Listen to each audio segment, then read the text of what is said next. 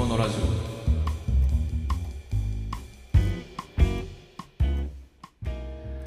カチャ料理無藤武藤拓郎です。武藤太郎です。このラジオは少し変わった経歴の料理人兄弟が食べ物の知られざる世界をちょっと変わった視点から学んでいくラジオ番組です。はい。ということで、えー早速本編いきますか。面白い。逆に面白かった今。そう不意打ちで笑っちゃいましたねこれね完全に。ね そうなの。いやもういあの久しぶりのね本編だからさ、はいはいはい。あのどんどん行きたいなと思って。なるほど。あのずっと雑談ばっかりしてたからさ、そうですね。うん。はい。このまま喋りすぎてるからさ、はい。あそろそろ本編行きたいかなと思って。確かに。あのうん。質問も質問箱の投稿ももう全部吐き出しちゃったのかなあーちょっと今確認してないけどもしかしたらもう一個ぐらいあるかもしれないけどあなるほど。はいはい。うんそれじゃあまた。は次回以降で。そういうことですね。はい、はい。ということで本編 本編行きたいと思います。はーい。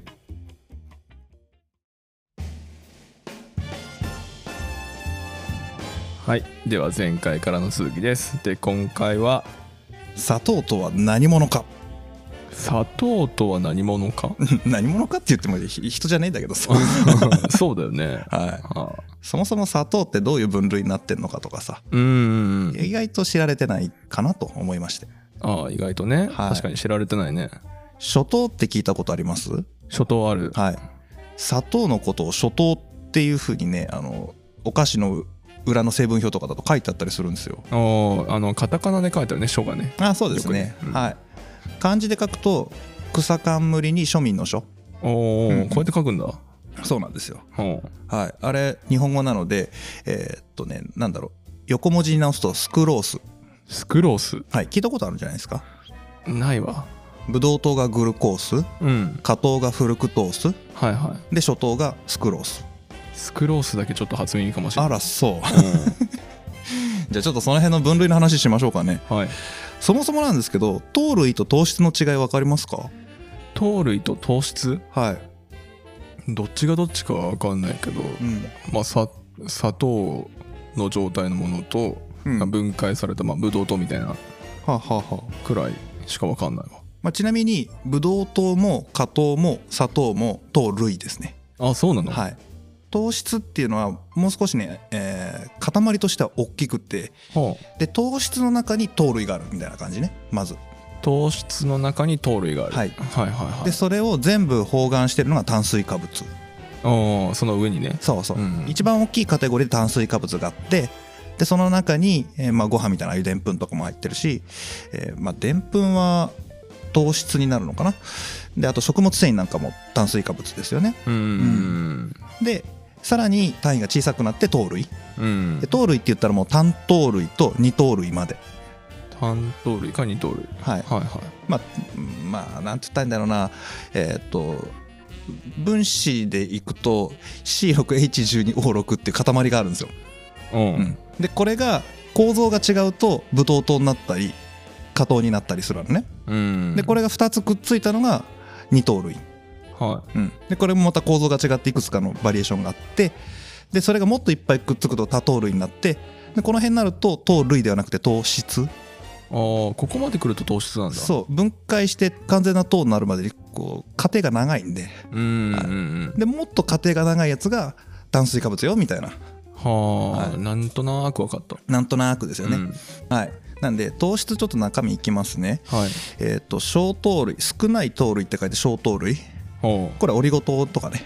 あオリゴ糖ね。はいはいはい。あと多糖類だとでんぷんとかグリコーゲンとかね。はあのあれですよグリコーゲンといえばあのお菓子のグリコの名前の由来こっから来てるやつね。ああここなんだ、はいに 似てるなとは思ってたんだけど。一粒 300m って。知らない？あなんか言ってたね。あのグリコさんのキャラメル一粒 300m っていう初期のあれコピーライトのやつね。あ一粒食べると 300m 走れますよっていうカロリーを得られるみたいな、そうそうそう。うん、それだけのグリコーゲン含んでますよっていうやつね。ああのウィダーインゼリー一日気分みたいな。あ感じ？そうか。そうですね。まあ名前はウィダーだから全然関係ないけど。ウィダーのウィダーあれなんだ？ビタミンから来てるのかな？わかんない。知らない。それは知らないです。うん。はい。あと糖アルコールっていうのがあってうん。還元麦芽糖水飴還元麦芽糖？水飴。水飴。えっとねこれ加工食品によく使われてるやつかな？ああはいはいはいあとあんましらこれエリスリトールって僕もよく分かってないけど有名なのだとキシリトールとかね。おキシリトール。はいはいはい。あとはそれ以外だとスクラロースとかね。はあスクラロースね、これまあ糖アルコールじゃないけどこういうのが糖質にありますよと。ほで糖類になると単糖類としてブドウ糖これグルコースね。ううん果糖これがフルクトースね。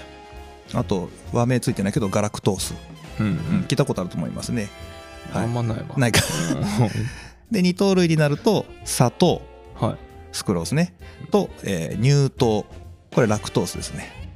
うんだいぶこれこんがらがってきたぞ。乳糖。うん。うん。あの乳製品の乳にね。そうそう。とはい。母乳の6割ぐらいは乳糖なんじゃないかな。確か、はい、あと麦芽糖ねお麦芽とよく聞く。マルトースだっけ？おっしゃった麦芽糖確かマルトースかなんかそんな名前だったと思うんですけどちょっとうろ覚えです。はい、まあ、こんな感じになってて要はそのさっき分子言いましたけど C6H12O6 っていうのが2つくっつくと小糖とか乳糖とか麦芽糖になりますよって、おうん。そういう感じなんですね。はい。はい。まあ単純に構造の差で種類が違ってると思ってください。はいはい。で逆にこの初糖ですね。え二糖類を加水分解する、二糖類を加水分解。はい、水を加えて分解するとグルコースとフルクトースに分かれていく、ほうほうまあ、ほう構造がバラバラなんでブドウ糖プラスブドウ糖かもしれないし、うん。まあ、そういう組み合わせがあるみたいなんですけどこれねあの添加糖って言って水を添加して液体にしてなんだろう蜜にするってイメージかな。あーまあ固体なの？うんもともとは。もともと固体に近い、まあ、そうね。水含んでないからね。うんでこれに水を入れて、えー化学反応を起こさせてあげると分解して単糖になっていく。うん。でその分解するのに必要な要素があの酵素なんですよね、おここで酵素なんだ、はい、酵素のパワーを加えて H2O でえー加水分解してえー単糖にしてしていくっていう。へえ、ね口の中で起こってること。あ口の中でやってるのこれ？ざくって言うと。はいはいはいはい。厳密には細かいこと言ったらまあややこしいんで、うん。ざっくり言うと唾液のね酵素がそれやってますよみたいな。おお腹の中の酵素がそれやってますよみたいな話、はいはいはい。はい肝臓とか頑張ってると。うん。こんな感じなんですよね。はい。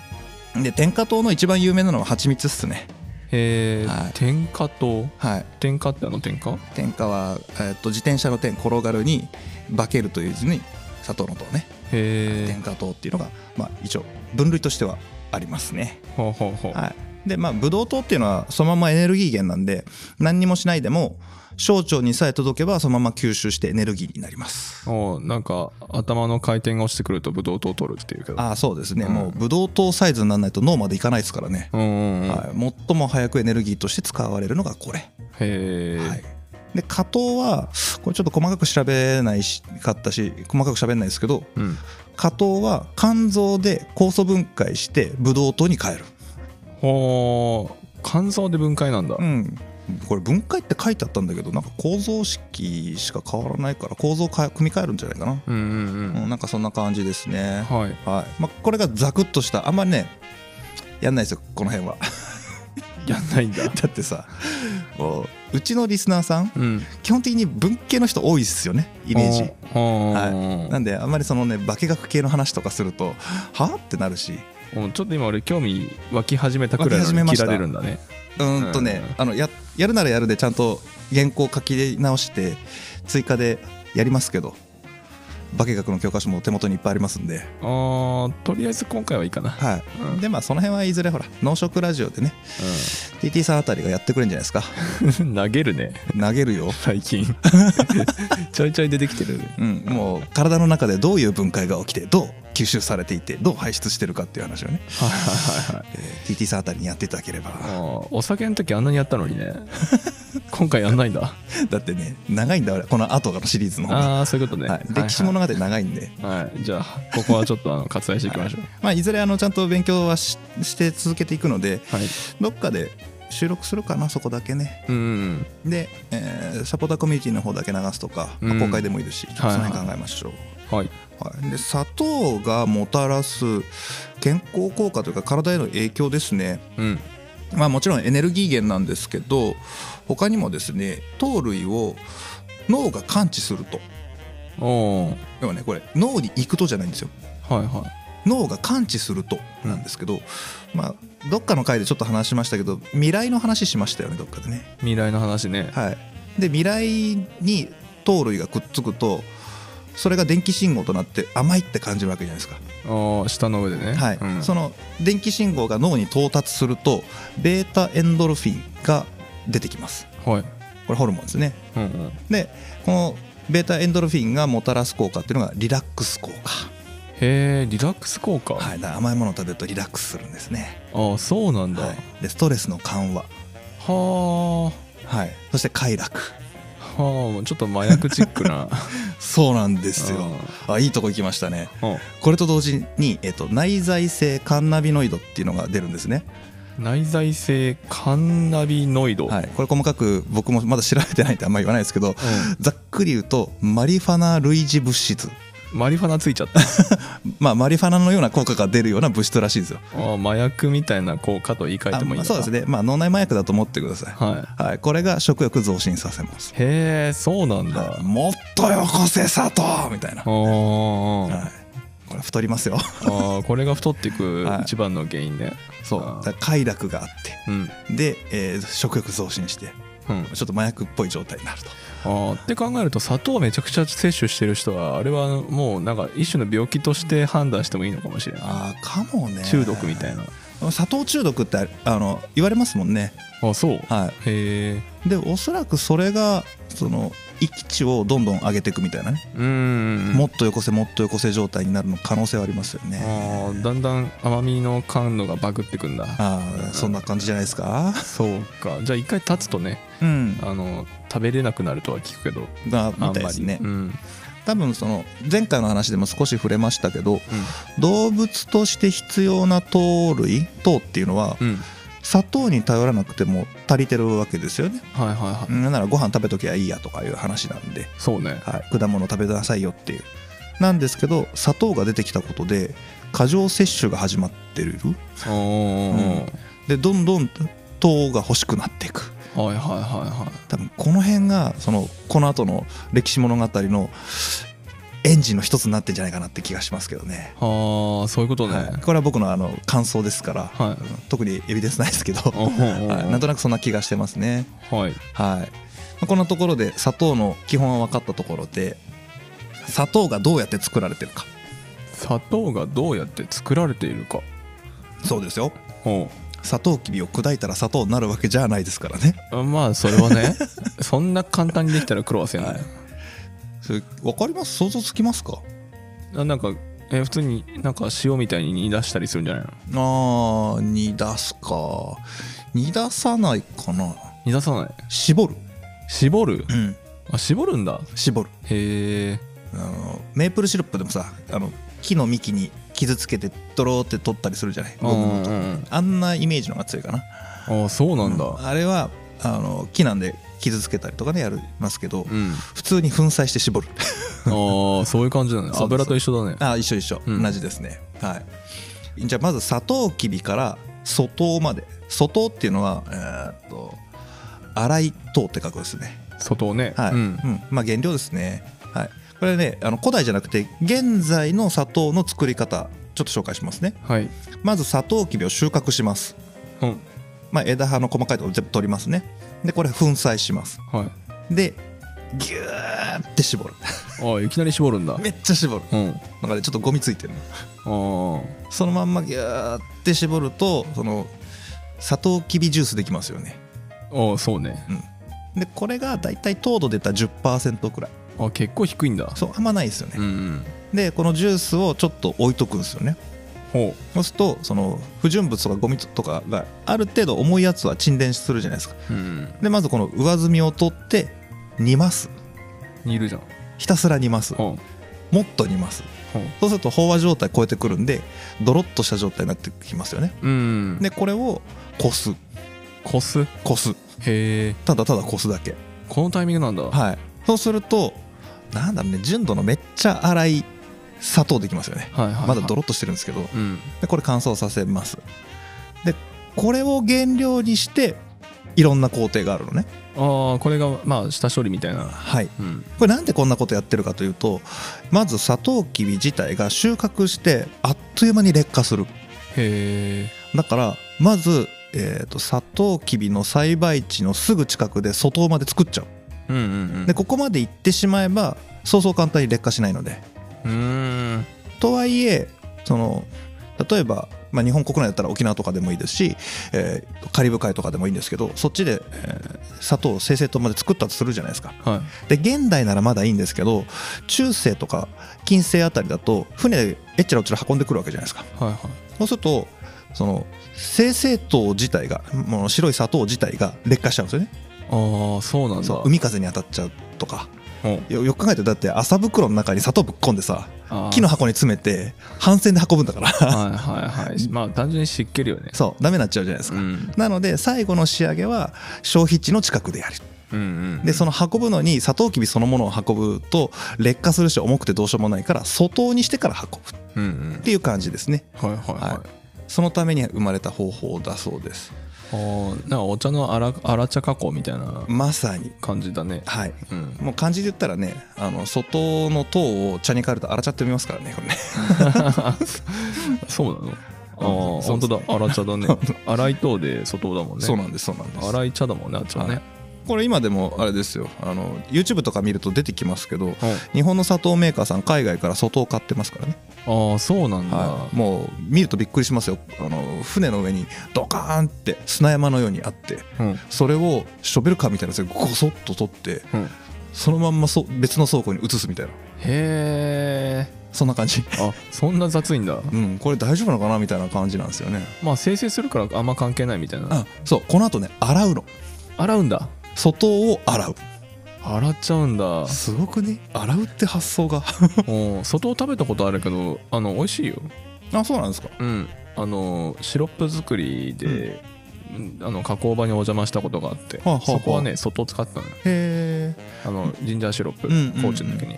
あの外は美味しかった。まあ、多分あのすげえ雑に扱ってるように見えてうん。体に悪いようなゴミは当然取り除かれてるでしょうし、うんうんそういうショベルカーとかね倉庫に山積みの状態砂山の状態になっててもその倉庫自体が清潔なのでまあそりゃそうでしょはい。うさすがに。それはさすがに。ねさすがに地べたには置かないと思う、はい、だと思いますけどね、うん。はい、まずねここから、えー、と洗うんですけどはい、水で洗うとダメじゃないですか、そうだね、はい、なので蜜使います、蜜使う？はい、蜜？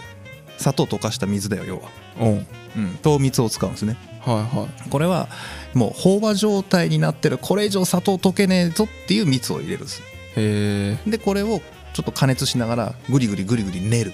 うんうんで練って分離させていくっていう。うんはあそうなんだ。水の代わりに糖蜜を使って洗うみたいな感じ。はあなんかちょっとイメージドロドロすぎてなんか寝れなさそうだけど。これね僕もね YouTube とかで見たんですけど、う。んあのメーカーさんの動画とかね。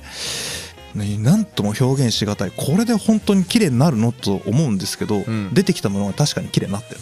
へえそうなんだ、不ね、うんそうなんですよね。思議だね、うん、これでね不純物とかゴミが結構綺麗に取れてくる。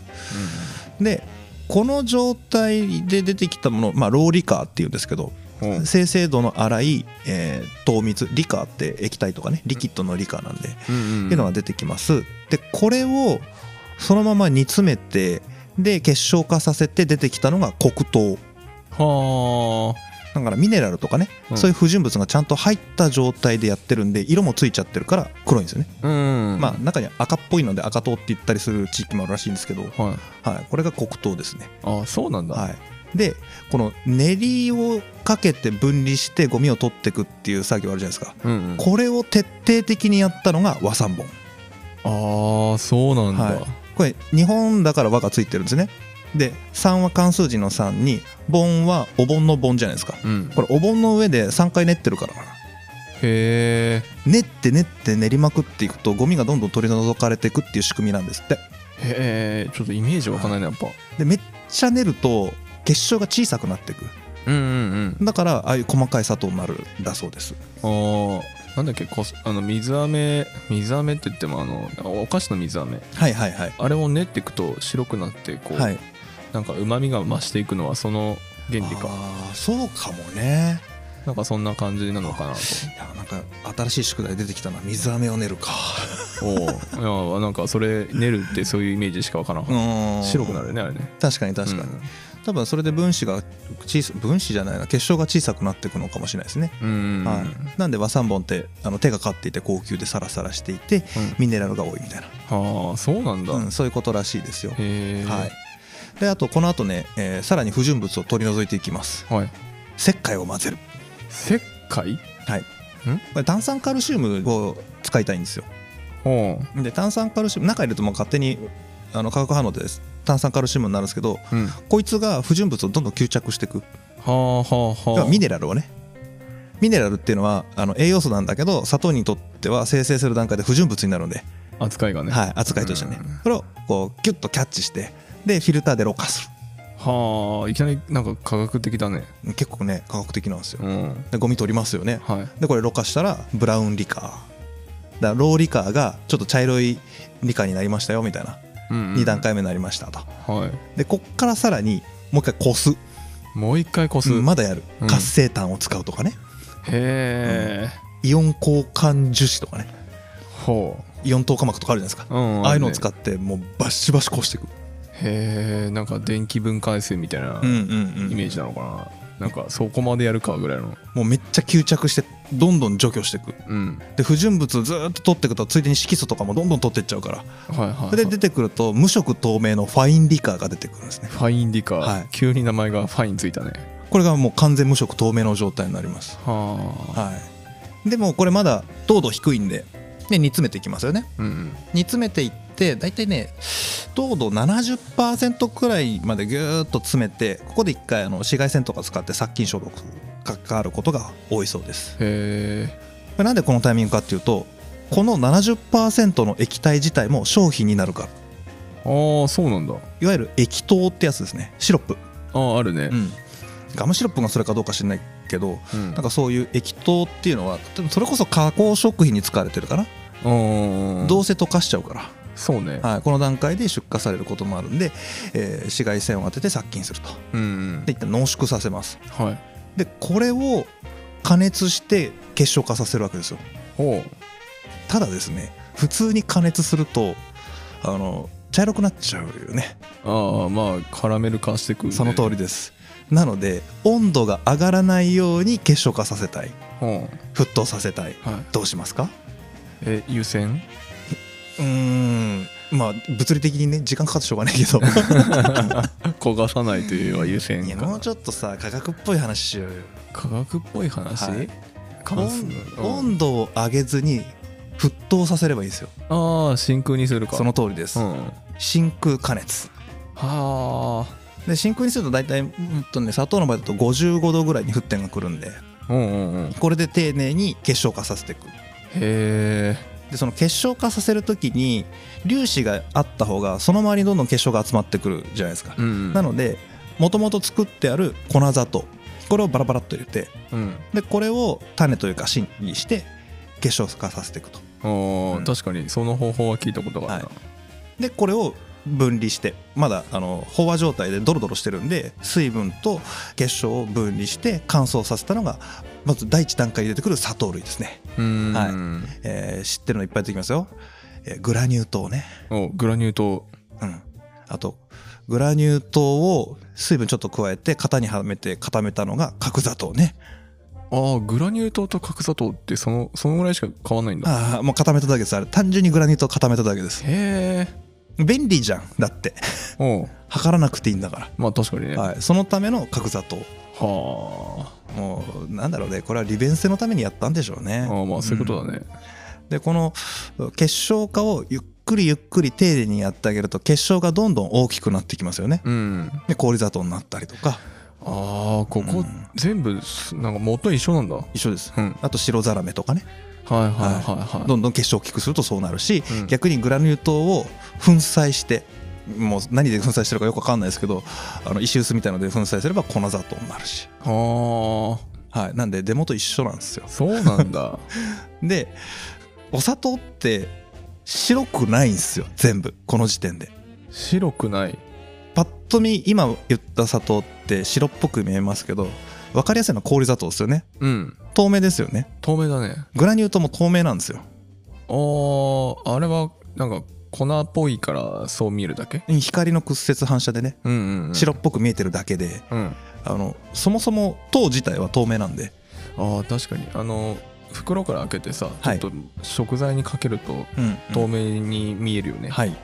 そうなんですよ、うんうん。もう色なんかないんです。はあはだから白糖ってなんやねんみたいな話ですよ。あ確かに 白桃って何やはい。パッと見白っぽく見えるんで、うん。はい、人間は白と認知してますけど実際は透明ですと、はあはあはあはそういうもんなんですよね、まあ、透明糖って言いづらいもんな。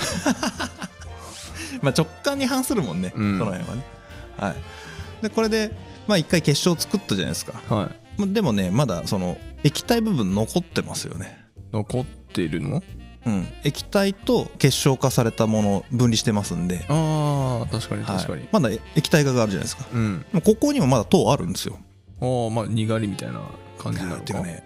出がらしでもないのか。出がらしでもない。た単純に濃度が高いシロップができ出てるんですよそこには。うん。まだあの液体から抜け出せてないやつらがいるんですね。ほうほこれを出したいからまた残った理科を集めてきてもう一回真空加熱してううん。同じ工程やる。はいで2回目とかやって出てくるのをまた砂糖にしていく。うん。これ3回目やるとか。うん。こう繰り返していくんですね。で今の日本だとどっち使ってるのかな？1回目ないし2回目を使って作られてるのが上白糖ね、ああそうなんだ、はい。日本で最もメジャーなお砂糖うん。上白糖。はいははいちなみにこれ日本しかないですけどね。い日本しかないの？ないですよ。へえだからあの料理のレシピで気をつけなきゃいけないそこなんですよ。うん海外の本を翻訳してる時に上白糖にグラム置き換えてってくれればいいですけどうん。だいたい海外のシュガーの部分はグラニュー糖指してますから,、そうなんだ、はい、だ洋菓子作る時ってさ基本グラニュー糖って書いてあるでしょ？そうだね。わざわざ、うん。あれ原文見たらだいたいシュガーしか書いてなかったりしますからね、ああそういうこと、はい、日本人にグラニュー糖って書いてあげないと上白糖使っちゃうんで。ああ確かに確かに、なんでグラニュー糖がメジャーでわざわざ書き分けてる。ああなんか上白糖とグラニュー糖重さ全然違うよね。はい。あの湿度が違うんで。ああやっぱそうなんだ、はい。ちょっとサラサラではないですよね。サラサラではないね。しっとりしてるんであの粗塩みたいな感じですよね。あそうそうそうアラジオっぽいね。これねわざわざね入れてんだよ。入れてる？はい。ななんで？輸送するときに乾燥してると日本ってほら湿度高いから、うん。ダメになっちゃうんですよね。湿気って。デロッとして。はグラニューとして成立しないじゃないですか。いうん。だからあらかじめ水分含ませてるえそのたえわざわざ？わざわざ。天下糖をねさっき出てきた天下糖を混ぜてる。へえ。であの状態にしてるんですね。おーなんかそんな関係あるんだ、ね、あるんですすねあるんです、うん。ただずあのまあ現代はいいんですよ。けどそのザラメとかグラニュー糖って保存難しいんですよねああそっか。湿気吸着しちゃうのかそうなんです。湿度を。だからは初めからある程度湿度持ってればそんなに吸わないっていうか吸っても分かんないというか、ああそういうことね、はい、変化量減らしてる。そっか。変な水を吸わなくて済むんだ。そうなんですよ、うん。だからあの分量測りやすくなるんで、はいははい、だね基本的に上白糖もグラニュー糖も中身一緒なんですね。へえらどっちが体にいいのかとかってもう関係ない、関係ないね、はい、99.9%初糖なんで、うん、はい、ですよ。そうなんだ。なんはいでじゃあ上白糖ってちょっと変な残り感があるのかね。ねこれ多分ね2回目だからとかそういうのもあるんじゃないですか。ああやっぱ結晶が最初にできる方が生成度合いが高いとか、はなんかいろいろあるのかもね、あとねまあ味もね確かにこれはね違うんですよね。味違う。実際ね僕もそう思います、うん。うん、上白糖が多分一番癖が少ないかもしれないですね。グラニュー糖もそうだけど。あーうん。あれかなあのガソリンとかさレギュラーとか廃屋とか軽油とかああいう感じなのかな。かもね。割とグラニュー糖の方が淡白ですよね味がね。淡白だね。まあその辺のバランスはあのねだから栄養的にはあんまり変わらないので。まあ確かに濃淡ではその辺では変わらなそうだよね、選ぶ時はもう味で選んだ方が僕はいいと思いますね。うんうんうん。グラニュー糖の方が淡白だから割とこうお素材の味を生かしたい時に向いてるとかねそうだね、はい。そんな感じだと思いますね。確かにジャム作る時は割とグラニュー糖を混ぜたりするけど、うん。上白糖はあんま入れないね。う、んうんうんうん。うんあのくどさが欲しい時だけ入れる。上白糖は,、いいいそうですね。そういう使い方でいいと思います、うん。はい。まだ出てきてないのがあるんでちょっと続きいきますね。はい。結晶が3回目。3回目。ちょっとね茶色くなってくるんよ。さすがに加熱してるから。なるんだ。カラメル化しちゃって。うんまあ低温でも長くやってればそうなるじゃないですか。うんでも3回目だよ。はい。3回目に結晶化させて分離したのが三温糖ああ3 回温めると。へえ三温糖ってそういう意味？そういう意味です。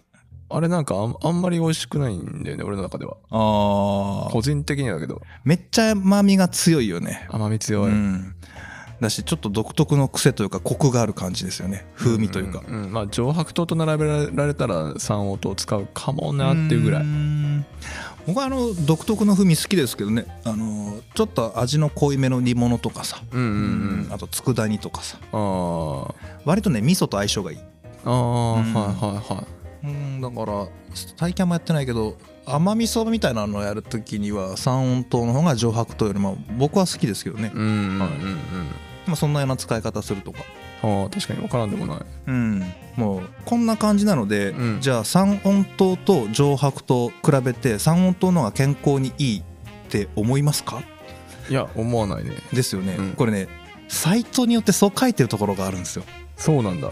いやそんなわけねえじゃんと思いますよね。うん。そんなわけないんですよ。ままさに。そうだね。はい。唯一成分的に違うのは黒糖ぐらい、ああミネラルと残してるから。入ってるからね、はい。ただこれもね本当ごく微量なんで。あそうなんだ。例えば黒糖からミネラルいっぱい取ろうとするぐらいだったら、うん。他の食材からミネラル取った方が効率がいいんですよ。それはもちろん。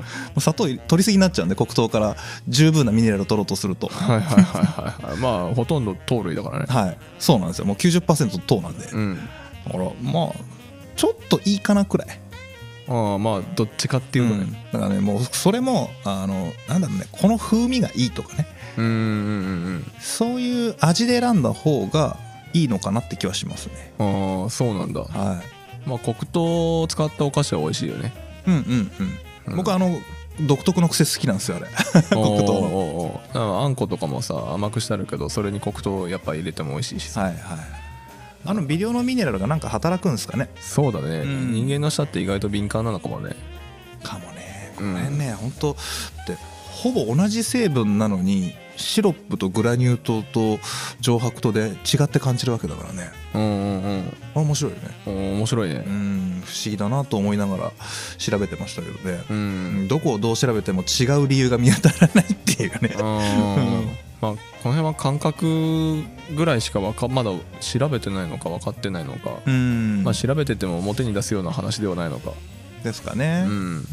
まあ、これがざっくりとした砂糖の作り方なんですけど、まあ、一部ちょっと違う作り方してるところもあってうん。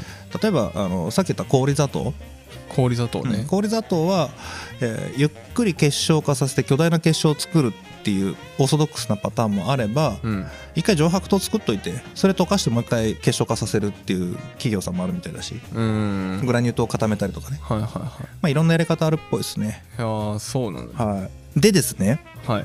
これあのサポーターサイトの方から質問が飛んでたのでうんえー白い砂糖上白糖が体に悪くて他がいいみたいな言説があってうん。これでどうなの？というのをちょっと調べてみたんですよ。はいはいはい。あんま関係ないですね。関係ない。あんま関係ないですね。そうなんだ。はい。どっちかっていうと量の方が問題で。うん。本当ゼロではないですよ違いは。うんな黒砂糖の方がミネラルが多くて糖質が低めっていうのは確かにあるんですけどそこを気にするよりも糖類全体の使用量を考えた方が健康への影響は大きい。あーまあごくごく当たり前の回答になっちゃったね。めっちゃ当たり前の回答。食べ過ぎよくない。食べ過ぎ良くないよっていううん。ただただそれだけの話ですね。そうなんだ、はでじゃあなぜその上白糖が体に悪いって言われてるか。うんこれね根拠になるというかなんでそんな風に思われ始めたのかっていうのはいろいろ調べたんですけどね。うーんまあなくはないんですけどいつの時代か白いものは体に悪いみたいなね。はそういう言説が流行した時期があって。ああそうなんだ、はいそれこそねお米の回でちょろっと出てきたうん。白米食ってるとバカになるみたいなね。あああったね。ああいう感じで出てくるっすよ。ああなんか漂白剤入れてるみたいな都市伝説もありますしね。聞いたことがある、はい、だから今回聞いてる方でも上白糖は漂白してると思い込んでる方もゼロじゃないと思うんですよね。うんうんうん。けど先ほどの生成工程は全く漂白してないですよね。してないね。ひたすらろ過、ろ過の塊だったね、はい、不純物を取り除いて純粋な初糖にすると透明になる。ただこれだけ、うん、そういうことだったね、そうなんですよね。なんかね不思議なのがえっとね白米とか小麦とか牛乳とか結構ねその白いものは体に悪い迷信の中では取り沙汰される食材なんですよね。ああそうなんだね。はい。でこれに砂糖が加わってくる。ああ、謎だね。ね。うんただ単純に美味しいから食べ過ぎてるだけじゃねえかと思うんだけど。美味しいのとあの麻薬効果とね。うん。まあ白米もね、うん、まあ確かに精米しきるよりは八分好きとか五分好きの方がいいみたいな話ありますもんね、うん、うんあるねそれはね。まあ、あれも一長一短なんで必ずしも五分好きがいいとは言い切れないですけどね。そうだね。まあ消化には良くないしね。そう。うん。だからそれこそ乳幼児なんかはねあんまよろしくないんで。うん、うんあとね面白いのがこれタク知ってるかな？僕らが僕の世代が、えー子供の頃に言われたんですけど砂糖いっぱい食べると骨溶けるよって言われたんで、ああ聞いたことある。聞いたことあります？あのコーラと並んで聞いたことある、はい、歯が溶ける骨が溶ける。うん溶けねえから。マジで、まあ砂糖では溶けないだろうね、はい、これロジックとしては、うん、糖をたくさん体内に入れると糖の分解にミネラル特にカルシウムを使うと。うんうん。でカルシウムが足りないと骨とか歯のカルシウムを持ち出して分解しなければならない、ああそういったね、はい、でそれは事実なんですけど、うん。普通にカルシウム取っとけばいいじゃん。まあもちろんね。砂糖だけ食べるバカはいないだろう。しそうなんですよ。さすがに。量の問題？うーんだしカルシウム不足の問題。うん。もうこれは砂糖のせいというかただの変色だねそうただの変色だと思うので、うん。まあ嘘ではないけど誇張しすぎだろっていうのが僕の感想ですね。ああそうだね、はい。うん、そんななんか危険なものではないよね。普通に食べてれば。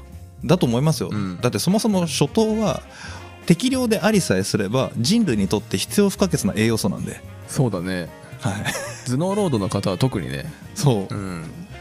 あのねあのよく現在だと糖尿病のもとで糖分取りすぎだとかあと高血圧で塩がとかそういうのみんな悪者になるじゃないですか。なるね。単純に量だからね。そうだね。ナトリウムなくなったら人間死ぬから。そうね。歩けなくなったりね、はい。そもそも手が上がらないしね。そうなんですよ。うん。神経麻痺するんで。うん。伝達物質でしょ。そうなんですよ炭水化物ゼロにしたら人間死んじゃうんで。おお死ぬだろうね、はエネルギーゼロになりますから。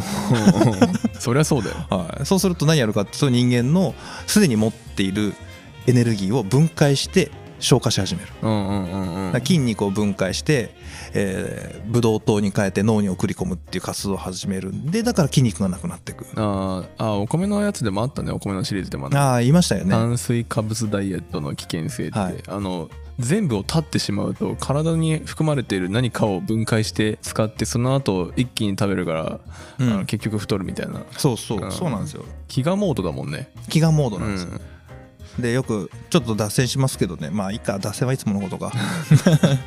あのオートファジーダイエットっていうのもねあれもくせもんで。あなんだっけそれ聞いたことあるぞ。なんかねちょっと飢餓状態にするとねそれでオートファジーが働いてダイエットになります、はいい。やちょっと科学やってる人にちゃんと話聞いてほしい。うん。オートファジーってそういう意味じゃないから。ああそうなんだ。ファジーって食べるって意味だから。ねあ食べる方なんだ。食べるって意味なんですよ、でオートっていうのは自分をっていうことなんで。うんうん。へあのタンパク質の再合成のこと言ってるんでもともとえタンパク質の再合成。はい。うん。だから、えっと食品で摂取するタンパク質が大体 60g だとしたら、えー再合成されるのが 200g とかそんな感じなんですね確か。はいはいはい。でその再合成するときに古くなって劣化したタンパク質体のねタンパク質を分解して体内でもう一回タンパク質作り直すよっていう。リサイクルリサイクル。の機構のことを表しているのが本来のオートファジーだったはず。ああダイエットではないんだ。関係ない。ああそうなんだ。これねオートファジーはあの飢餓状態になるとねえーケトン体がとかってあるんですけどうん。そんなことするぐらいだったら運動せえよって話で。運動最強説ね。そうそうまああとはあのあれでしょ？食事の間隔を空けるぐらいでしょ？そうですね。の飢餓状態にならない程度に、うん。あの負担を減らすとかね。そうあそうですね。どっちかっていうとあの臓器を休ませろって話ね。そういうことね。それとよく食べ臓器をちゃんと休ませよく寝て運動するという、結局すごい当たり前だね、でプチ断食しましょう。うんうんうんプチ断食ってこと十何時間とか12時間とか14時間ね。ああそう言ってたね、はいだから寝る前に食うなってそういうことね。すごい当たり前の話になっちゃった。晩飯食べてからうん。起きるまで何も食うなよって。うんうんじゃあ12時間から14時間経つじゃそりゃそうだね。んだからブレックファーストってわけで、ああ言ってたね。ね。言ってたよね。はい、もうそれが最も健康的ですよっていうのが一応今の化学生生物学生生物学かな、うん。うん、そういう人体の構造的には解明されてる部分らしいですよ。ああ。なんかあの簡単に稼げるうまい話はないよって言われてる感じだね。うんそんな話はみんなないっていうからね。はい。ないです。それと一緒やね。もうねこの話をするとねあの三国志の名シーンが出てきちゃうんだよ。三国志。漫画三国志のね。ほ横山さんの知らない？ー知らない。あれ諸葛孔明が言うのかな？何かのすごい戦略はないのかったら見開きじゃねえあのちょっと大きめのコマでそんなものはないっていう。あああのパリピ諸葛孔明っていうアニメで見たわ、はい。この間。あれはもう名台詞っすよ。ああそうなんだ。はい。文章が上手くなる方法はありませんか？そんなものはないみたいな。もうその時代から言われてたらもうないわ。もうもうないと思いますよ。はただまああの運動がすごくいいなっていうのは糖の排出に関しては、うん、インスリンがっていう話どっかでしたんでしたっけ？僕。いえーっとしてない。ない。クワッとしたかも。うん、なんかインシュリンが分泌されてそれで糖を排出するっていう仕組みがねざっくりと体の中にあるんですけど。あああるね。糖尿病の人が打つやつでしょ？でそれをあの過剰分泌したりとかね足りなかったりするとなんか体に異常をきたす。うん。で糖質の排出を助けてくれるのが筋肉にあると。うん。で筋肉に刺激を与え続けるとその糖の排泄をしてくれる。はそういう仕組みが体内に備わってるそうです。あそうなんだ。なんかねうんとそれ系の本をさらさら読んでる時にこれは名文句だなと思ったのがうん。砂糖にしろ脂肪にしろ体に害悪があると言われているものはそれそのものが蓄えられることに問題はありませんと。うんうん。脂肪が適切な場所に蓄えられている分にはそれは健康です。太って見えてもはい。問題なのは不適切な場所に蓄えられることが問題なんですって。ああ不適切な場所。はい、寒い地方に住んでいて、うん。えー生命を流れるために皮下脂肪が厚くなるのはこれは適切な場所に脂肪がついてます、まあ野生の動物みんなそうだからはい。ね、一定量を超えすぎるとまあ問題あるかもしれないですけどそれは問題ありませんと。はい。問題は内臓と内臓の間にたまるこの不適切な場所に脂肪がたまることが問題なんですって、内臓脂肪うん、そういうことですね。そういうことなんだ、はい、だ糖も必要な場所に溜まってる分には肝臓とかねうん。脳にとかねそれはいいんですよ。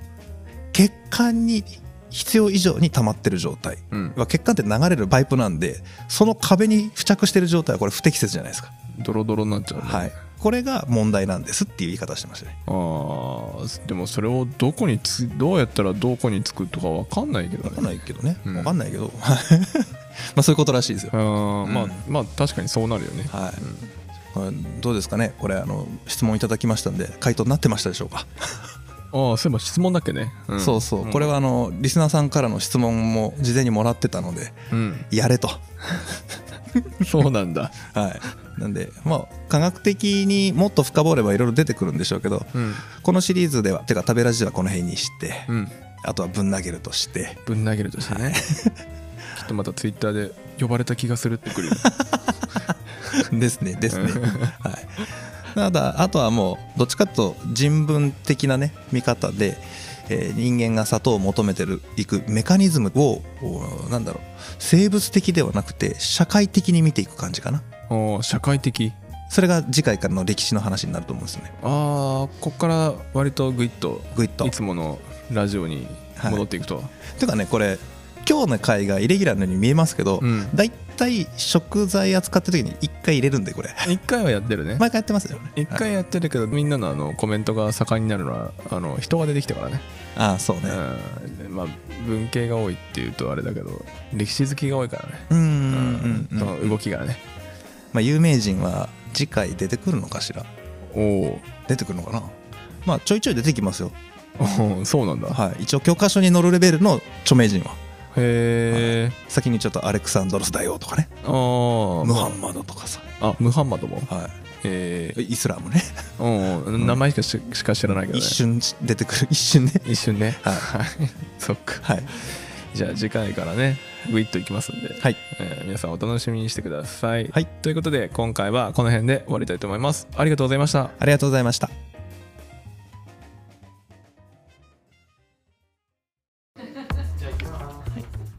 こんにちは。食べ物ラジオサポーターの福門です。食べ物ラジオでは活動を応援してくださるサポーターを募集しています。もっと食べラジの話を聞きたいというそこのあなた。私たちと一緒にサポーターになりませんか？詳細は概要欄またはホームページをご覧ください。サポーターコミュニティでお待ちしてます。